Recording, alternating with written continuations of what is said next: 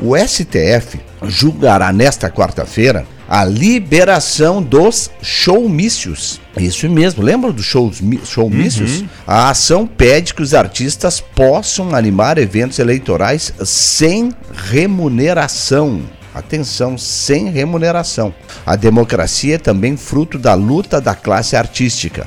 A ditadura que censurou manifestações consideradas subversivas a tratou como inimiga. Por isso, proteger a cultura é proteger o regime democrático. Acontece que se Fafá de Belém, uma das vozes da campanha, deixa eu me lembrar a campanha aqui, abri aqui a da Fafá de Belém, das diretas apoiar um candidato será censurado em plena democracia. Isso porque, sob pretexto de combate ao poder econômico, os artistas estão impedidos de exercer plenamente o direito à liberdade de manifestação. Bom, a proibição à realização de showmícios foi incluída na legislação eleitoral em 2006. O Congresso proibiu, com o argumento de redução de gastos, o oferecimento de benefícios ao eleitor. Desde então, os candidatos não podem doar camisetas, bonés e outros utensílios. Nesse contexto, os shows foram proibidos.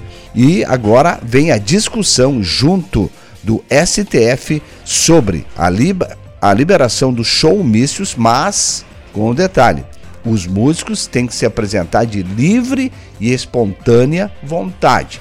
PC e Alex, uma dupla sertaneja, vão cantar no show, no comício de determinado candidato, é porque a gente gosta do candidato e apoia o candidato, não para ganhar cachê. Essa é a ideia que será avaliada hoje no Supremo Tribunal Federal. Giro, Giro 88.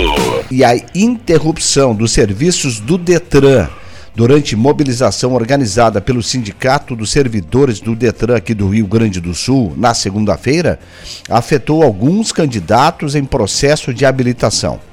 Ao menos 50 centros de formação de condutores das regiões metropolitana, Caxias do Sul, Santa Maria e Litoral tiveram as provas práticas canceladas.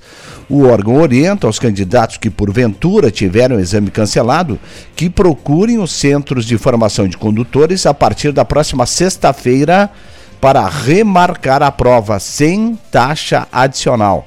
O Detran RS informa ainda que turmas extras serão abertas para aplicação de exames práticos de direção, exclusivamente para os candidatos em processo de habilitação que tiveram seus exames cancelados nos dias 6 e 20 de setembro por conta de feriados e 27 de setembro e 4 de outubro por conta do protesto. A autarquia destaca que ao longo do dia desta uh, desde ontem estão sendo, está sendo feito o levantamento do impacto na área de exames práticos dos serviços de habilitação.